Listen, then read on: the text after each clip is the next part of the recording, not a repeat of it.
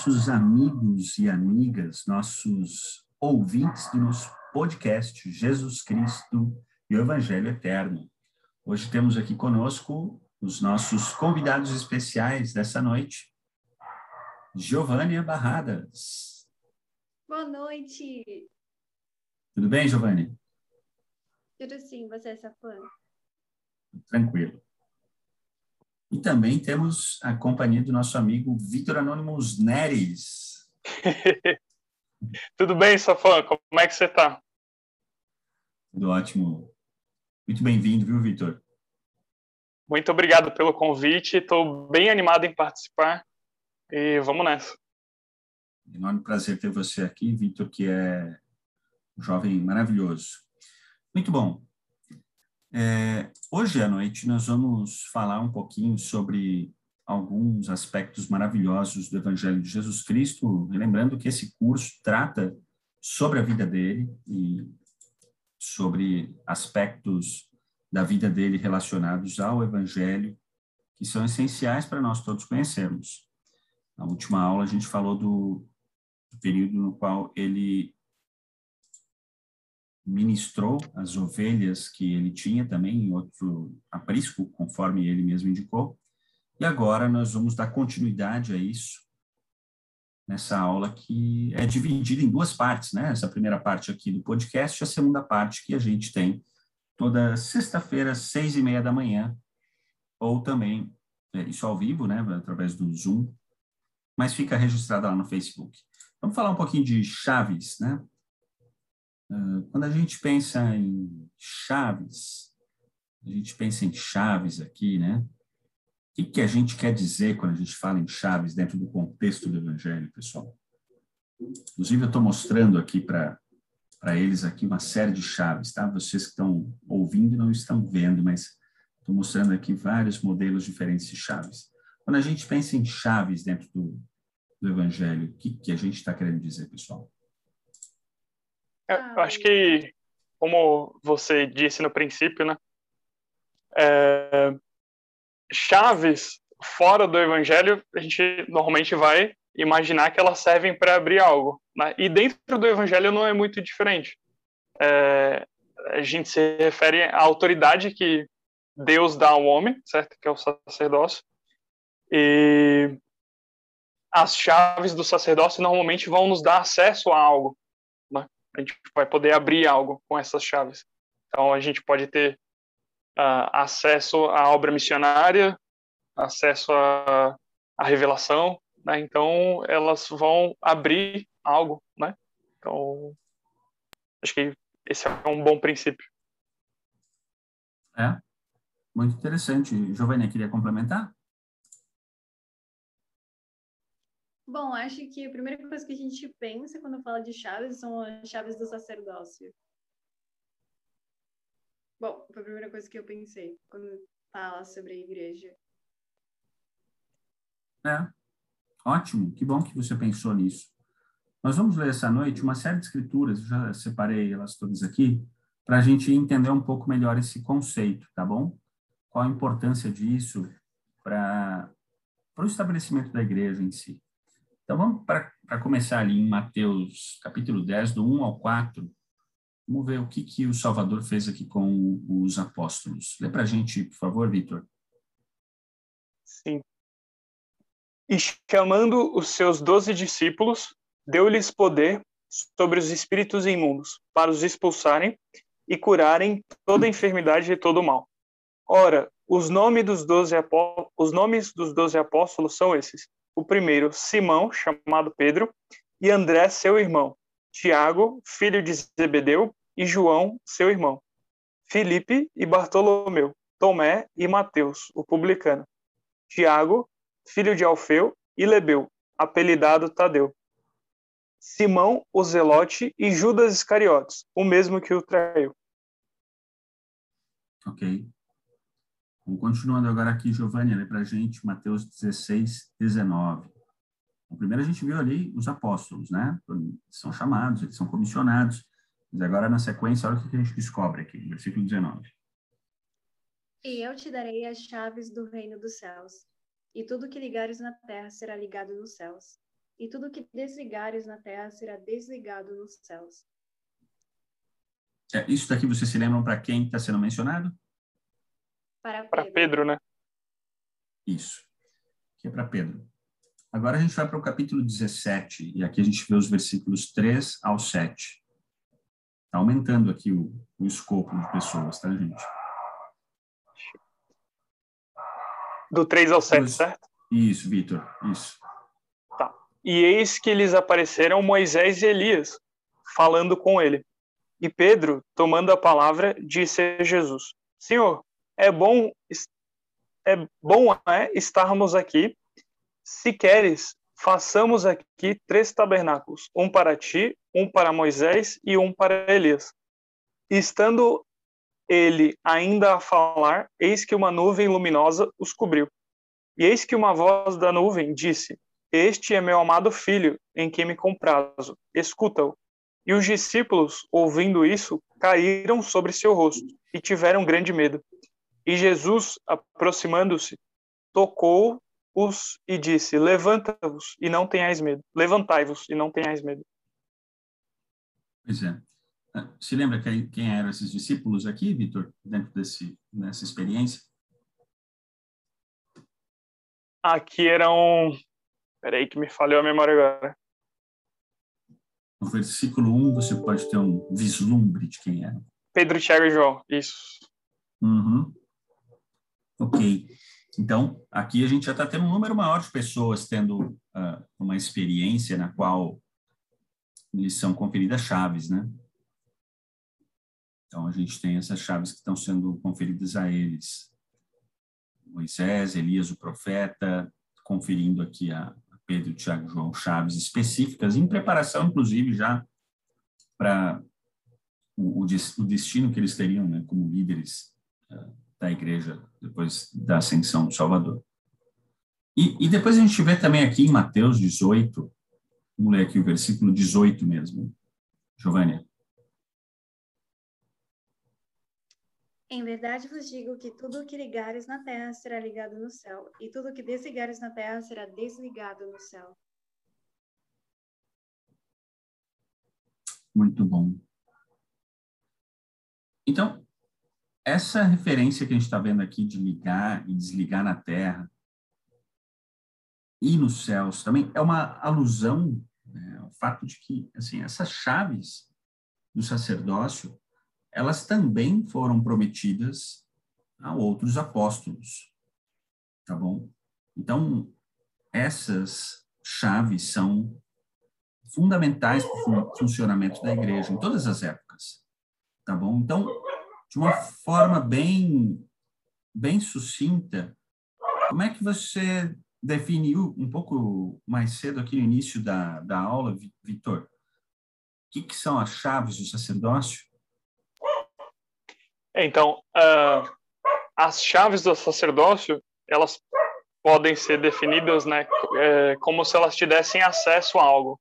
Então, ah, essa escritura é muito interessante, né, de tudo que for ligado na terra vai ser ligado no céu e vice-versa também, porque você está tendo acesso aos poderes do céu, certo? Então, é, é muito curiosa e interessante, e acho que, que o senhor se expressou da melhor maneira possível quando ele falou a respeito de chaves, né? Porque automaticamente você já pensa em acesso a algo. Ô, Giovanni, por que, que você acha que é tão importante para os apóstolos terem essas chaves que o Vitor falou?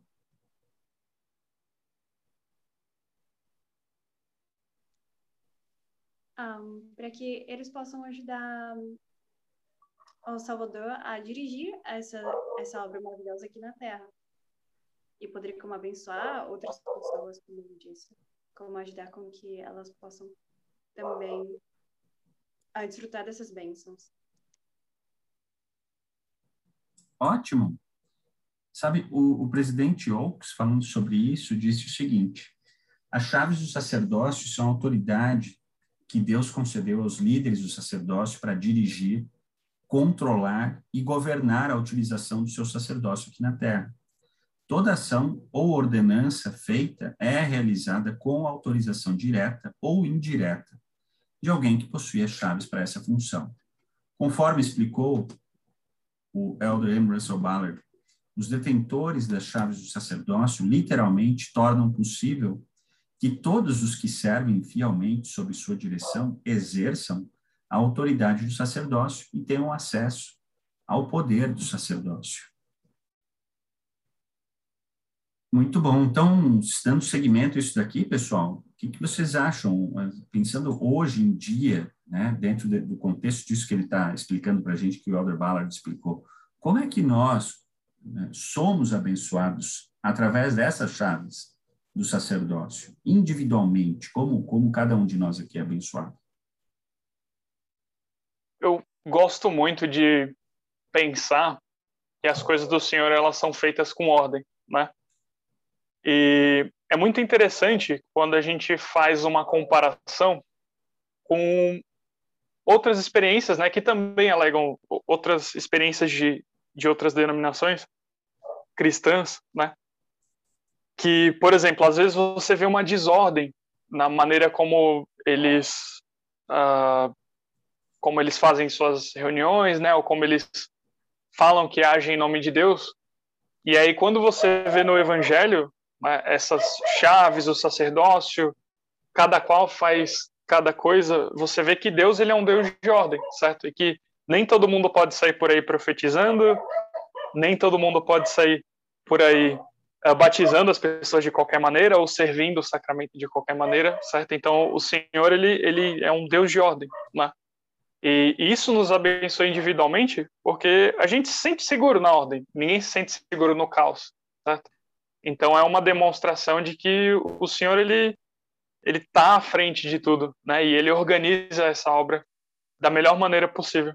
Então as chaves elas, as chaves do sacerdócio, né? E, e como o Senhor opera, uh, nos dão mais um testemunho de que ele está à frente dessa obra. Bacana, Vitor. Legal essa maneira de, de, de expressar o que você está passando para a gente aqui. Giovanna, quer concluir também? Um, isso me faz pensar numa, de uma aula que dei no seminário, que para mim foi muito engraçada a expressão dos jovens. Eu estava falando sobre sacerdócio, e a gente está falando sobre grandes bênçãos que a gente tem graças ao sacerdócio aqui, como, como batismo, selamento, um, muitas leis, né, como os mandamentos que a gente tem, como lei da cristandade, palavra de sabedoria, todas as coisas que temos graças a, a, esse poder e autoridade, né? E a revelação que, que é concedida aos nossos líderes. Então, coloquei tudo isso, o batismo, tudo isso num quadro. E falei assim, mas agora imagina que a gente não tem um sacerdócio. Então, a gente tem que tirar, né, essas bênçãos, porque elas vão deixar de existir. Então, no começo, eu fui tirando umas que eles não tinham tanto conhecimento. Mas quando eu comecei como a apagar aquelas que eram com o batismo, eles fizeram como, não, não, não, sem batismo, não, a gente não pode ficar sem o batismo. Ou como, sem o livro de Mormon, eles ficaram, não, não, como a gente vai ficar sem o livro de Mormon? E para mim foi muito engraçado ver a reação deles. Eu assim, não tem família eterna. E eu apaguei, eles ficaram, não, a gente não pode viver sem isso. Então, a sensação de imaginar nós sem o sacerdócio e sem esse poder de autoridade, esse poder de autoridade aqui na Terra, é realmente tão assustador quanto foi para eles quando a gente estava pagando todas essas bênçãos. Um, eu vejo que literalmente todas essas coisas maravilhosas que a gente que a gente tem como bênçãos, como a gente consegue viver a vida de uma melhor forma, é graças ao sacerdócio. E não existe a Igreja de Jesus Cristo sem o seu poder de, e autoridade. Não existe essa revelação e todas essas bênçãos na nossa vida. Então, literalmente, sem as chaves do sacerdócio, sem o seu poder e autoridade aqui na Terra, a gente está numa escuridão. É, é triste e solitário. Safã, posso é. compartilhar uma escritura? Claro. É bem conhecida, né? Todo, todo mundo que serviu missão vai lembrar. É uma escritura que está em Amós 8:11. E ela diz assim, né? Uhum. Fome da palavra de Deus. Eis que vem dias, diz o Senhor Deus, em que enviarei fome sobre a terra. Não fome de pão, nem sede de água, mas de ouvir as palavras do Senhor. E irão errantes de um mar até outro mar, e do norte até o oriente. Correrão por toda parte buscando a palavra do Senhor, mas não acharão. Então, como a Giovânia disse, uh, sem o sacerdócio, a gente fica como o pessoal aqui em Amos, né? Com fome, mas não tendo pão para comer. Uh, com sede, não tendo água para beber e não sabendo para onde ir, né? De um lado para o outro. Então, é, acho que essa escritura define bem esse sentimento de não ter o sacerdócio. É, realmente. E foi o que aconteceu na igreja primitiva, né? Foi, foi exatamente isso que aconteceu. É, a gente tem aquela ideia, e, e às vezes está impregnado na nossa mente, né, de que ah, o Senhor retirou o sacerdócio da terra. Mas mais ou menos, né, o que aconteceu foi, morreram os homens que tinham as chaves do sacerdócio. Se os homens que têm as chaves do sacerdócio não estão presentes na terra, por mais que você tenha homens ordenados ao sacerdócio, como esses homens vão dar continuidade à, à obra de revelação, à obra de condução da igreja, sem ter as chaves, que é a autoridade para dirigir e guiar? É aí onde entra a confusão, tá bom? Então, com a perda das chaves, aí você tem a apostasia. Agora, essa escritura que a gente vai ler aqui agora, acho que ela lança um pouco mais de luz a tudo isso que a gente está tratando aqui. Ó. Vamos para Efésios agora. Efésios capítulo 2, vamos ler os versículos 19 e 20. Pode ser, por favor, Vitor? Pode sim. Assim, já assim que já não sois estrangeiros nem forasteiros, mas concidadãos dos santos e da família de Deus, edificados sobre o fundamento dos apóstolos e dos profetas, de que Jesus Cristo é a principal pedra da esquina. Bom, o que a gente está descobrindo então sobre esse fundamento ou alicerce né, da Igreja do Salvador? Acho que é bem direto, né? Essa escritura. É, ela fala que profetas e apóstolos né, são o fundamento da Igreja de Jesus Cristo, e tendo ele, Cristo, como a principal pedra de esquina. Então, a Igreja verdadeira tem que ter esses três pontos aí, né? Vamos dizer assim. Bom, pensando dentro de um contexto uh, arquitetônico, né, estrutural, vamos dizer assim, o que que essas essa pedra de esquina e esses o alicerce fazem então com um edifício? O que, que você acha aí, Giovânia? Você com o seu conhecimento de engenharia aí? De engenharia. Faz com que ele fique seguro. Com que fique seguro e que não caia. Precisa ter esses fundamentos bem firmes para que não caia. Então, pensando nisso, de que forma você acha, Giovanni, que Jesus Cristo, ele é essa principal pedra da esquina da igreja dele? Um, porque sabemos de que se de que tudo tudo que é feito com ele como ponto principal e central é muito firme e não vai cair nunca porque ele é perfeito. Muito bom. Excelente, obrigado, Giovanni. Aproveita e lê para gente agora aqui Efésios capítulo 4, os versículos 11 ao 14.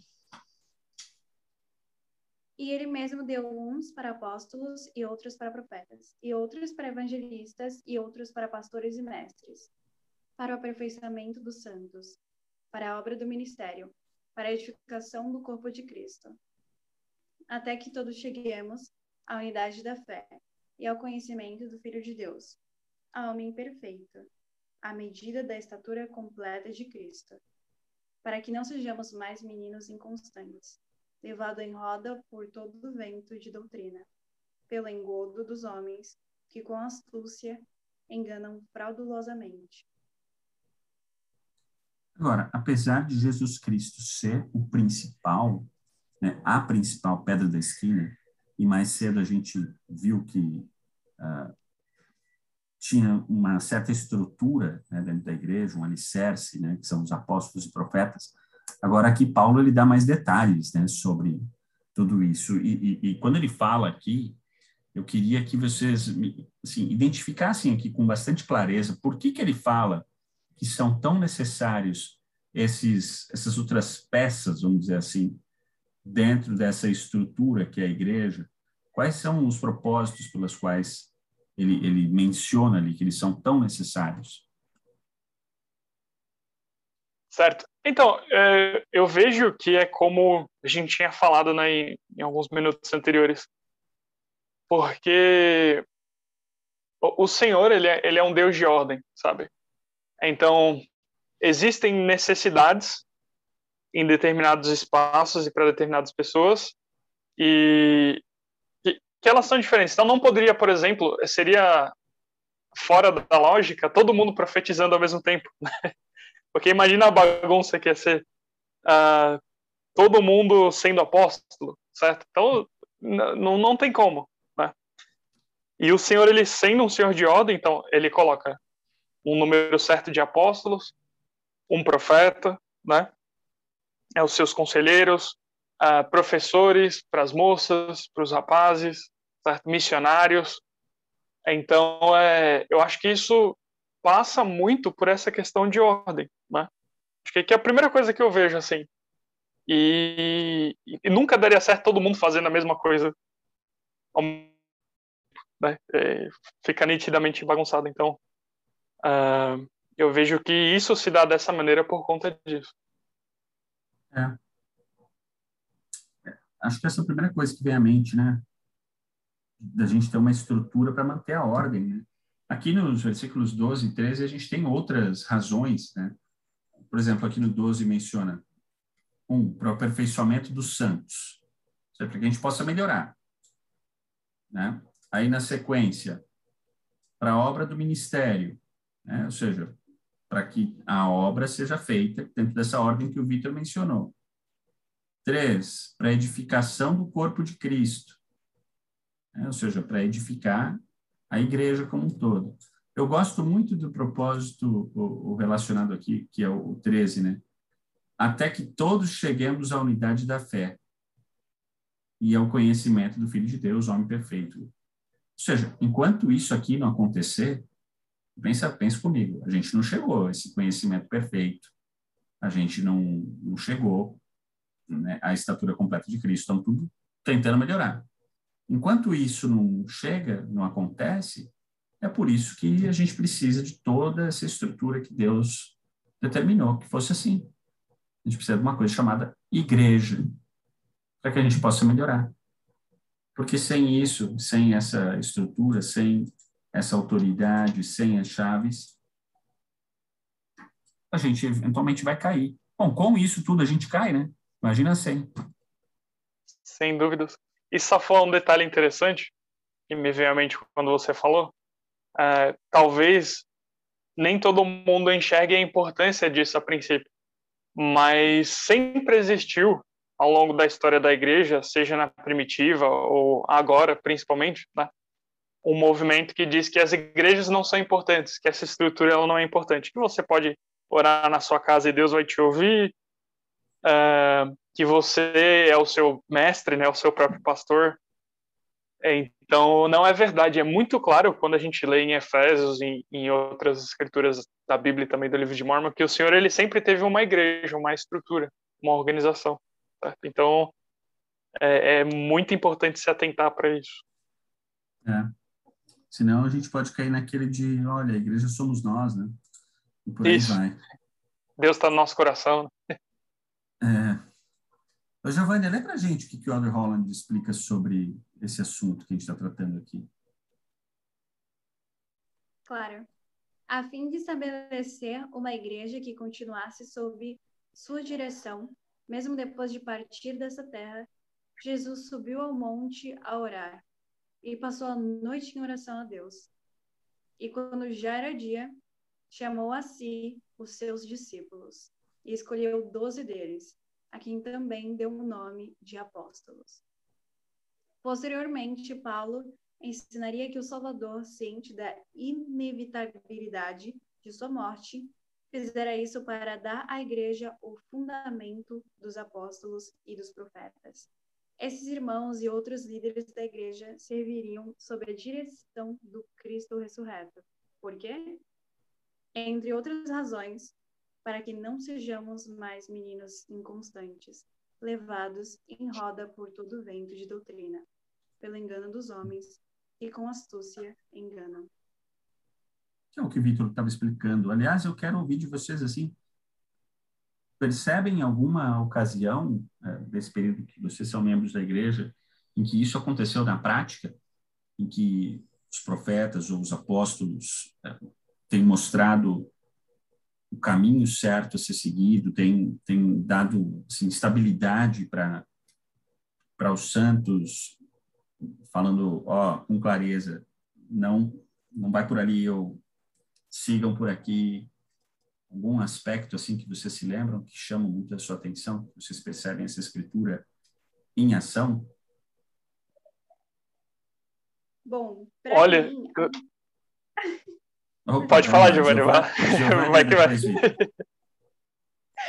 Eu, eu tô adorando isso, né? Tipo, eu sempre começava falando, mas hoje eu tô com o Vitor. O Vitor tá muito bom. Rasa, Vitor. Um, bom, muito obrigado. Eu vou dar um, uma clichê, mas para mim foi algo que ajudou bastante. E para mim foi maravilhoso, foi o Vem Segue-me. Porque o Vem Segue-me foi algo uh, designado, né, e ensinado pelo, pelo profeta, uma revelação incrível, que uh, ensinou a gente a se acostumar, né, porque já era para a gente estar tá fazendo isso, mas se acostumar de uma forma em família a estar tá compartilhando das escrituras mais seguido. Então, era muito legal essa experiência, porque a gente estava lendo em casa e a gente comentava, tipo, ah, você leu aquela parte? Você tá lendo isso? Então a gente comentava durante a semana. E no domingo é, era muito legal fazer o Vem Segue. É, né? Porque a gente continua fazendo. Não sei por que eu falei assim. Mas é, então às vezes a gente fazia umas brincadeirinhas um, para colocar na prática. Então foi uma experiência muito gostosa fazer isso. Mas principalmente quando sim veio a pandemia e aí chegou aquele momento que fecham-se as portas e agora vocês vão compartilhar o sacramento no celular. Então, quando isso aconteceu, eu me senti mais como preparada para esse momento. Por, eu já não estava, tipo, levada de uma roda pro, pro outro, sabe, assim, pelo vento. Uh, já sabia o que, que eu tinha que fazer. Então, a gente já tinha uma certa preparação e a gente já estava como mais acostumados com a ideia de, tudo bem, a gente vai ler e a gente vai estudar aqui juntos. E vamos ter uma experiência espiritual juntos. Um, ah, então, para mim, foi algo que eu vi o, o profeta, né, e os apóstolos guiando-nos, e os líderes, né, o bispado que sempre estava falando ali, reforçando o fato do, do Vem Segue-me no, nos domingos, nesse tempo da pandemia, foi o que nos salvou e que nos manteve firmes nesse tempo que a gente estava distante de todo mundo. Bom, obrigado, Giovanni. É um caso claríssimo esse mesmo. E você, Vitor? Então, eu pensei em tantas coisas aqui que quando você fez essa pergunta, mas uma delas que me veio bastante à mente é o seguinte: eu, eu vejo que quando a gente se aproxima de Jesus Cristo, a, a nossa unidade como santos dos últimos dias aumenta, certo?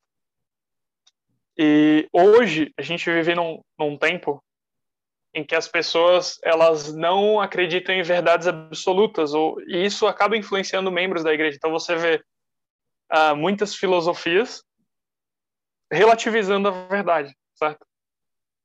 Então, uh, quando, como eu disse, né, quando a gente se aproxima de Jesus Cristo, a nossa unidade aumenta. E então tem muitas questões, sabe? É, quando você fala, por exemplo, sobre como é o casamento, como deve ser as questões do aborto que a igreja fala, uh, a existência de Deus, sabe que para a gente é bem óbvio. Então é, é, é esse contraste, sabe? É, é, a relativização da verdade ou é ou não é, sabe? E nós como santos dos últimos dias a gente não, não tem, de certa forma, muita opção no sentido bom da coisa, sabe? No sentido de que a verdade ou ela é a verdade ou ela não é, sabe? Então, muitas pessoas são levadas por esse vento de doutrina. Não, pô, você pode enxergar que Deus, ele existe, mas ele é só uma força. Ele é só um poder da natureza. Ele é só as plantas ou algo do tipo. Não, ele é um, é um Deus, é o nosso Pai Celestial, ele possui um corpo, certo? E a gente não pode relativizar isso. E eu acho que isso é muito forte hoje. Em todo o mundo, e não seria diferente, né, porque a gente vive aqui nessa terra, Né? É também assim entre nós, tantos últimos dias, mas à medida que a gente se aproximar de Jesus Cristo, essas coisas elas vão evaporando, né? E é, é um processo mesmo. Seja, em, quanto mais próximos estamos da, do retorno do Salvador, mais forte está esse vento né, de doutrina e, e, com a força desse vento, mais gente é afetada por ela. E a gente não está falando aqui de gente é, do mundo, a gente está falando aqui de gente que tem conhecimento da doutrina. É isso que é o que mais dói, né? Porque as pessoas que são do mundo não têm acesso, não têm conhecimento, então elas estão em ignorância e até tudo bem. Agora, quando você vê os membros da igreja sendo é, castigados por esse tipo de vento, é, é, é um sinal claro de que é, estão distantes daquilo que os profetas e apóstolos ensinam, ou não têm escutado. Né? E ao, ao, não ouvir isso que os profetas e apóstolos têm é, dito, com certeza esses ventos têm o poder de, de nos tirar do nosso local seguro, né? do local onde tem esse alicerce, essa base, para locais é, desconhecidos, que você nem imagina onde você vai parar, né? É. Bom, vamos para outra escritura que agora, não lembro se a gente chegou a ler ou não, vamos ver aqui agora. A gente leu Atos, então acho que a gente parou em Efésios, né? Olha só, agora aqui é Lucas ensinando. Vamos para Atos 1, do 1 ao 2. Vitor. Maravilha.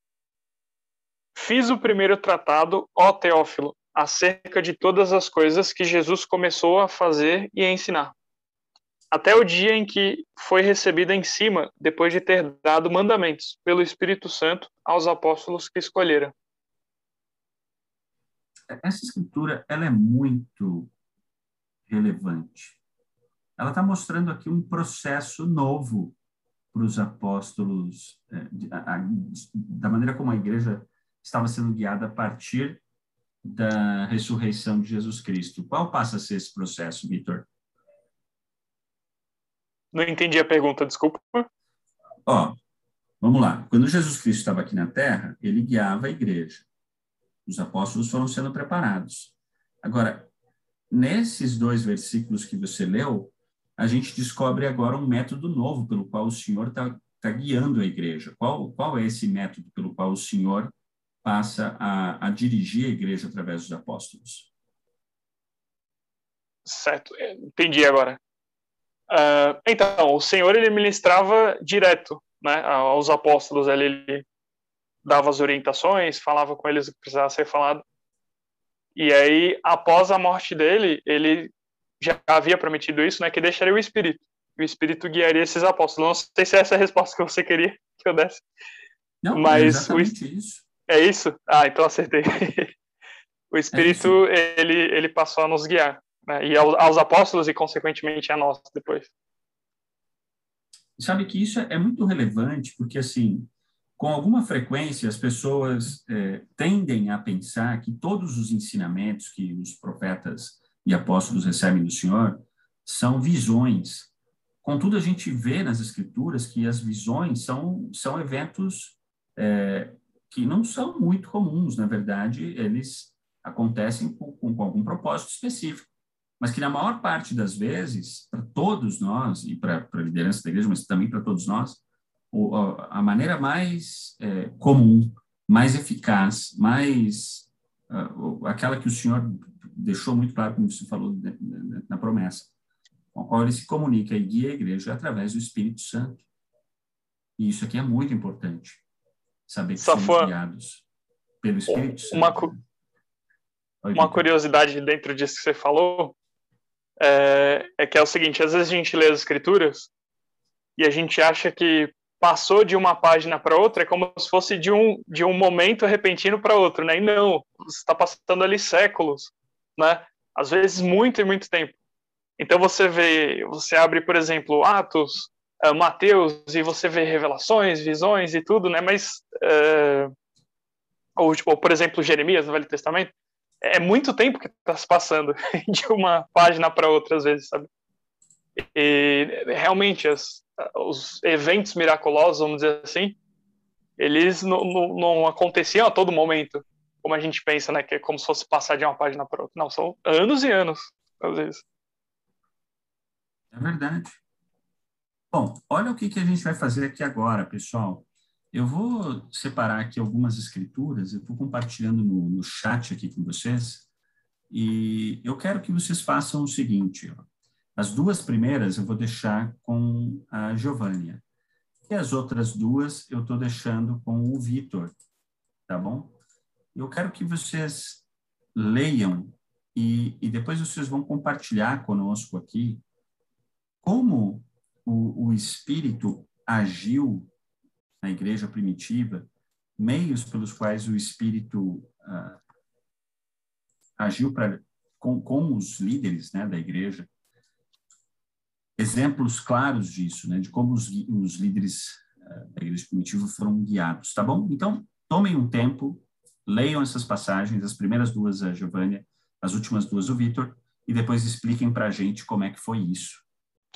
Então, é, nas duas escrituras aqui, né, de Atos, a gente vê que Pedro e Paulo, principalmente falando aqui de, de Paulo, né, uh, eles resolvem contendas, vamos dizer assim, né, entre o, o povo aqui, através do Espírito Santo. Né? Então, é, é, o que a gente tinha falado sobre esse novo ministério, né? vamos colocar dessa, dessa forma. E ele, ele resolveu uma contenda que estava havendo entre o povo e, e ele testifica do Espírito. Né? Então, a autoridade dele também passa por ele ter o Espírito com ele, certo? Então, quando Cristo estava na Terra, uh, normalmente eles, claro, sempre vai se falar em Cristo, né?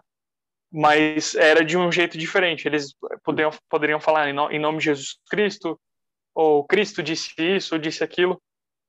Mas o testificador das verdades eternas seria o Espírito agora, né? O Espírito teria essa missão uh, nesse tempo e até hoje, né? Então, acho que isso acontece de maneira semelhante com Pedro também aqui. Então, uh, quando a gente vê aqui, ele também testifica do Espírito. Né? Então, acho que é isso que fica bem ressaltado. É, esses, os dois bloquinhos que você tinha, né? Acho que num deles, esse último aí que você está falando é aquele que incluía, inclusive, aquela questão do da, da circuncisão, né? Isso, exato, é isso mesmo. Porque, é, porque os judeus né, é, tinham essa prática da circuncisão, e aí eles questionavam né, os santos por que, que eles não tinham, certo? E tudo mais. E aí Paulo é, testifica as verdades eternas a respeito dessa questão, né, que a gente não precisaria fazer, falando, olha, eu tenho o Espírito Santo, certo? Então, ó, é isso aqui, ponto. Essa é a verdade a respeito dessa situação. É, ou seja, se o Espírito testifica para um, tem que testificar para o outro, né? Isso. E, e, e, foi o que aconteceu e vai ser resolvido essa, de, desse modo, né? E, e, vai ser feita uma alteração, vamos dizer assim, né, a respeito da, dali para frente como vai ser conduzido esse tema. Ah, eu acho que o outro que você tinha, eu não lembro também se, se é, mas eu acredito que seja aquela visão ou aquela revelação que Pedro tem que, que afeta a maneira como o evangelho seria pregado dali para frente, não é isso? Isso. Que até então era só voltado para os judeus, mas a partir dali passa a ser para todos, mundo. né? Acho que tem um versículo que ressalta bem isso, que é onde ele fala que Deus não faz acepção de pessoas. Pois é. Muito interessante isso que, que esse bloquinho que você leu, esses dois, né? No, no, em, em ambos os casos aí é com Pedro. Aliás, da Giovânia também é com Pedro. Giovânia, o que, que aconteceu aí nos seus dois casos específicos? Tá no mudo, Giovanni. É que eu não terminei ainda. Tô quase terminando o segundo.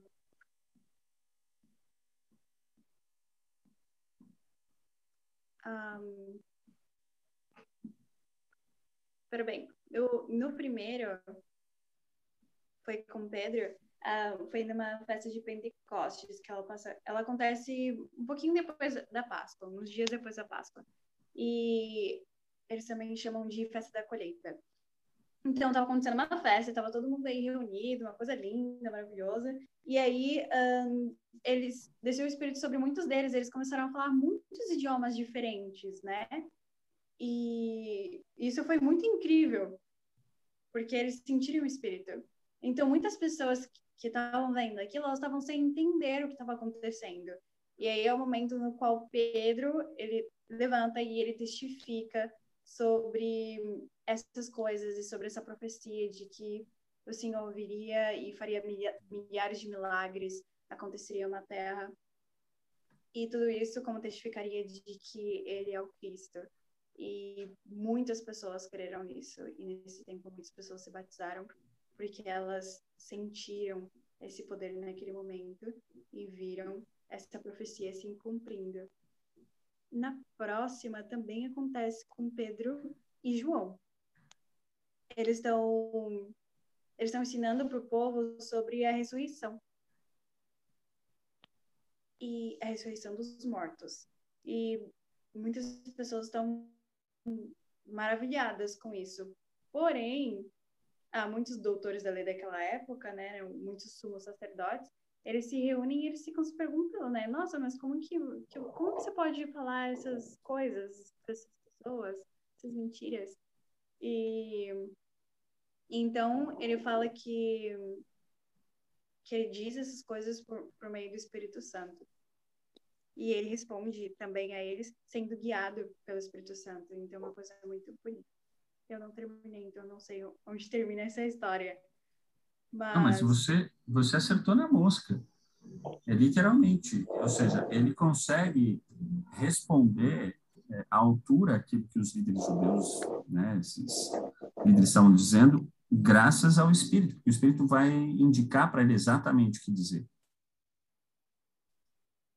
E, e, a, e, a, primeira história você relatou muito bem, que é bem conhecida, né? aquela do, do, dia de Pentecostes ali também. Ou seja, o Espírito ele agia de, e age, né? de diferentes maneiras e guiava os líderes da igreja de diferentes maneiras. Tá bom? Na verdade, o Espírito Santo, ele desempenha todas as funções dele sob a direção do Salvador. Então, no final das contas, é o Salvador que está guiando a igreja, através do Espírito agora, né? Agora, por que, que vocês acham que é, é muito importante saber que, mesmo após, mesmo depois, né, o, a morte de Jesus Cristo, o Espírito Santo continuou uh, guiando a igreja, ou seja, Jesus Cristo, através do Espírito Santo, continuou guiando a igreja.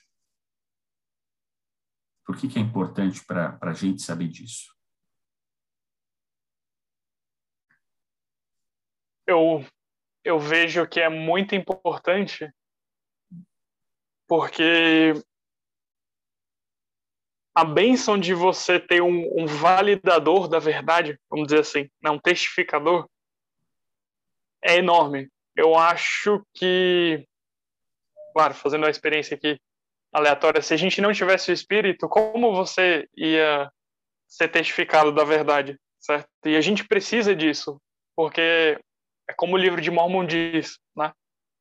Uh, a gente precisa ser movido para uma direção ou para outra. E o Espírito faz a, a função de nos mover para a direção correta, né? Para a direção boa.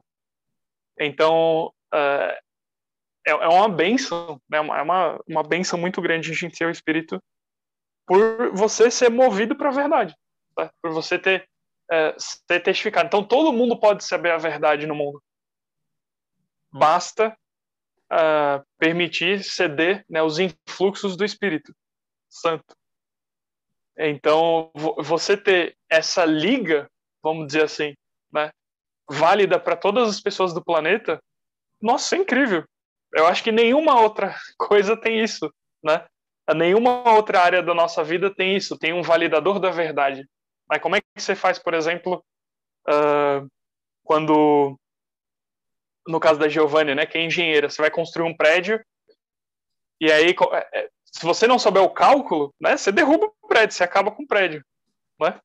Então, é, o Espírito é uma benção. Ele, ele nos testifica da verdade e isso é incrível. Legal, Vitor.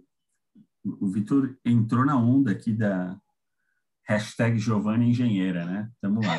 Bom, olha só que legal isso daqui, pessoal. Olha o que o presidente Monson e o presidente Aaron é, falaram sobre isso.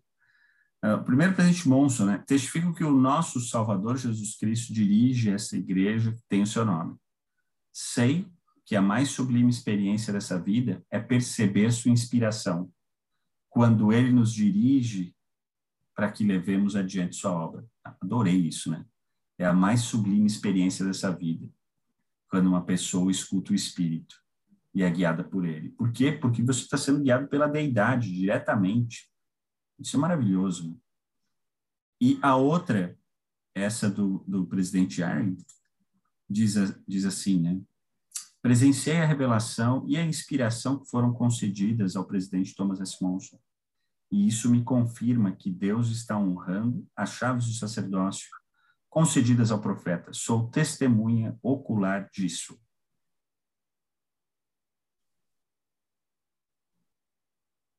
E eu vou adicionar mais uma. Essa eu ouvi recentemente, na verdade, há pouco mais de dez dias, no meu trabalho, a gente teve uma reunião, todos os é, empregados da igreja no Brasil, com o elder Ulisses Soares, e ele compartilhou conosco um momento muito sagrado do, da ocasião do chamado dele, da esposa, né, que eles estavam juntos e o presidente Nelson pediu para que eles fossem junto a ele, para que ele estendesse o chamado para ele como membro do Quórum dos Doze, e, e, e, ele, como muitos é, apóstolos e profetas ao longo da história, fez um questionamento clássico, né? Mas olha, tem certeza, né? Eu sou tão uh, desqualificado para isso, né?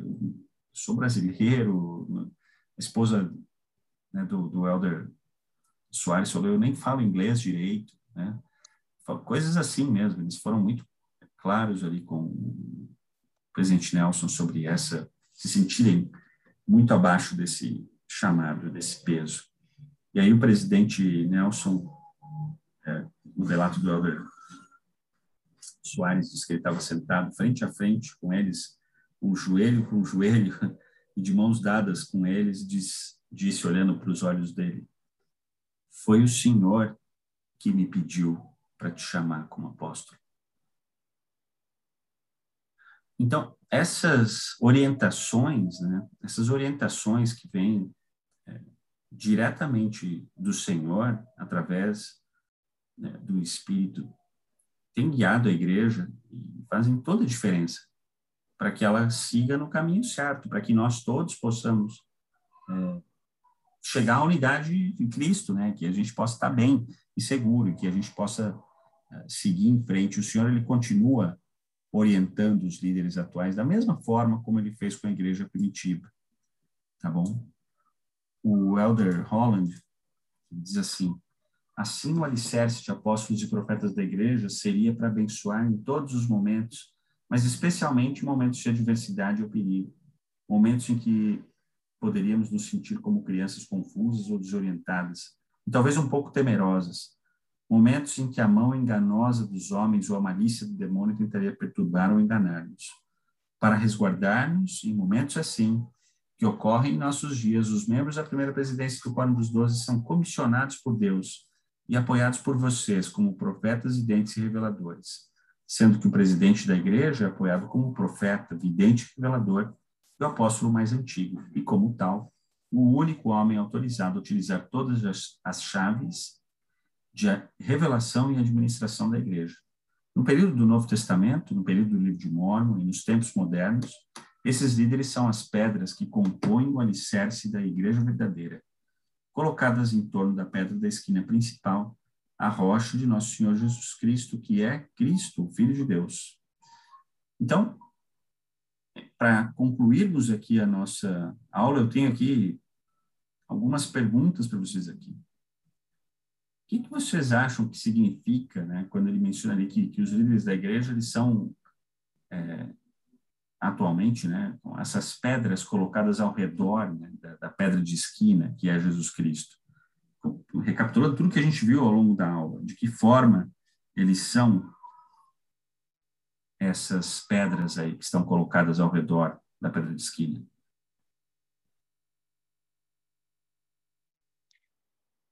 Bom, um, eu acho que mais uma vez eu vou usar a comparação sem citar outras denominações, mas é, é porque é, é um tipo de pensamento que vem, vem recorrentemente à, minha mente quando eu penso nisso que você disse, né? Eu vejo que muitos ministros religiosos, eles, quando se debruçam em uma questão atual, eles precisam recorrer só às escrituras antigas, certo? E muitas vezes elas não vão falar com a exatidão, com a clareza que a gente precisa. E quando existem questões atuais em que líderes, né, em que homens chamados por Deus respondem essas questões, né, é muito diferente, é uma benção muito grande. Ah, vou dar um exemplo concreto. A gente tem a palavra de sabedoria, que nos foi revelado, certo? Ah, qual é a quantidade de drogas ilícitas que existem hoje em dia? Mas que não existiam nos tempos do Novo Testamento, do Velho Testamento. E você ter um homem chamado por Deus que responde essas questões, né, é muito é, é muito mais incisivo, muito mais claro, certo? Ah, e é a maneira do Senhor que o Senhor sempre trabalhou, né? Ele diz que em Amós 3:7, certamente o Senhor Deus é, sempre chamará os seus profetas, né? Sempre revelar, revelará os seus segredos aos seus servos os profetas. É, então é, é desse jeito mesmo, sabe? Não tem como ser de outro jeito. É, é dessa maneira, é com apóstolos e profetas e, e líderes que recebem revelação para os nossos tempos, para os problemas que nós temos hoje, é, para as bênçãos que nós vamos receber nos dias de hoje, certo? Não tem nada igual. É, realmente é sério. É a Igreja de Jesus Cristo, porque ela chama apóstolos e profetas e líderes nos dias atuais. Bom, Vitor. Giovânia, eu tenho uma outra pergunta agora para você. Eu quero que você tenha em mente essa resposta do Vitor, né, dessa influência que, que, que os, os, apóstolos e profetas têm para nos proteger, né, nessas dificuldades atuais que não estavam revelados na, na palavra né, proferida da época. E, e, eu quero que você pense até na, nas, nas palavras que são ditas pelos profetas hoje, pelos apóstolos e profetas hoje, na conferência geral, que a gente acabou de ter uma. Tá bom? Como, como você já foi guiada, como você já foi nutrida, como você já sentiu, de alguma forma, essa, esse guia, esse amparo que vem do Senhor através dos apóstolos e profetas numa conferência geral? ou numa, ou nas conferências gerais como um todo?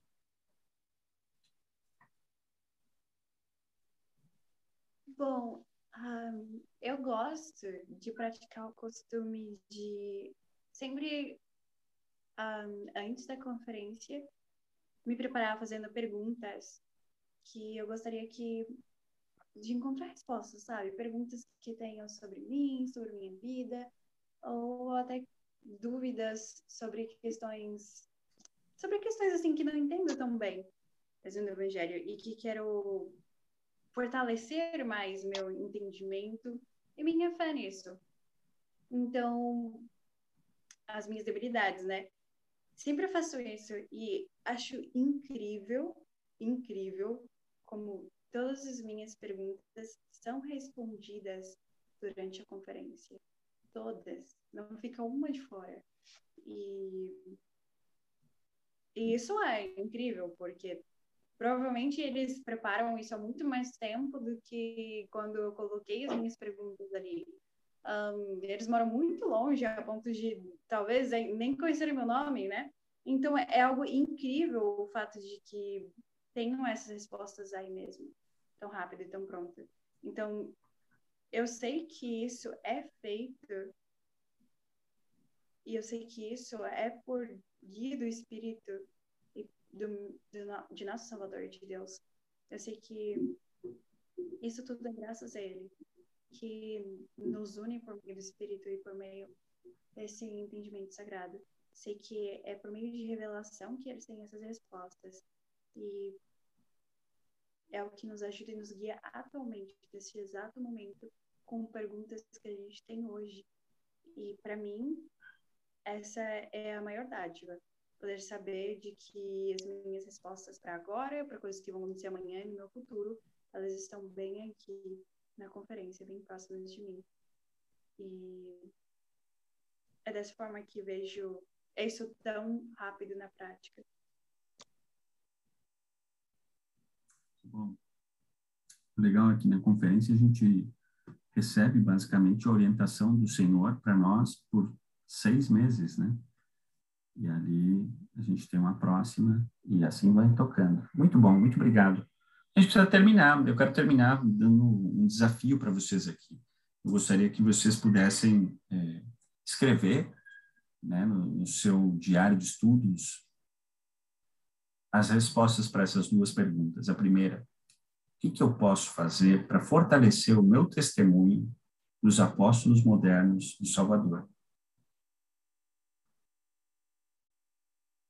E a segunda, de que maneira eu posso confiar mais nos profetas modernos para que eu possa estar alicerçado em Jesus Cristo? Tá bom?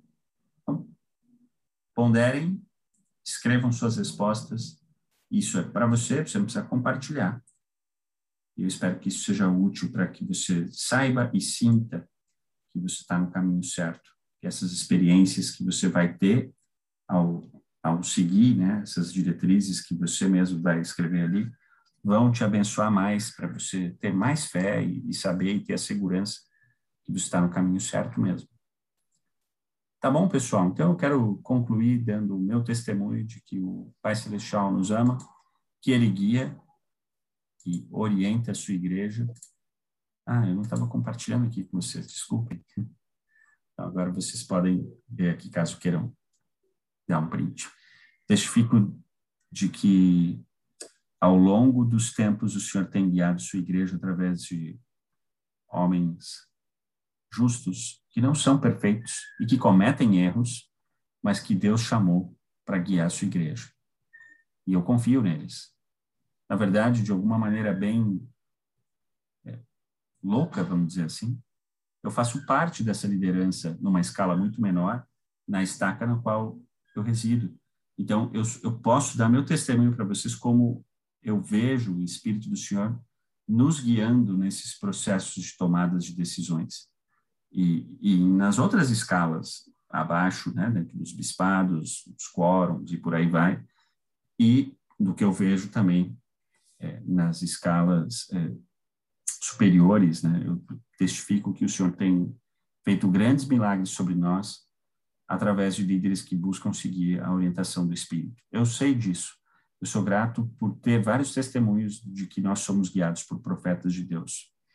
Eu sei e sou muito grato pela influência positiva que eles são na minha vida, na vida da minha família, quando a gente se esforça para seguir os ensinamentos que vêm do alto através deles. Em nome de Jesus Cristo. Amém.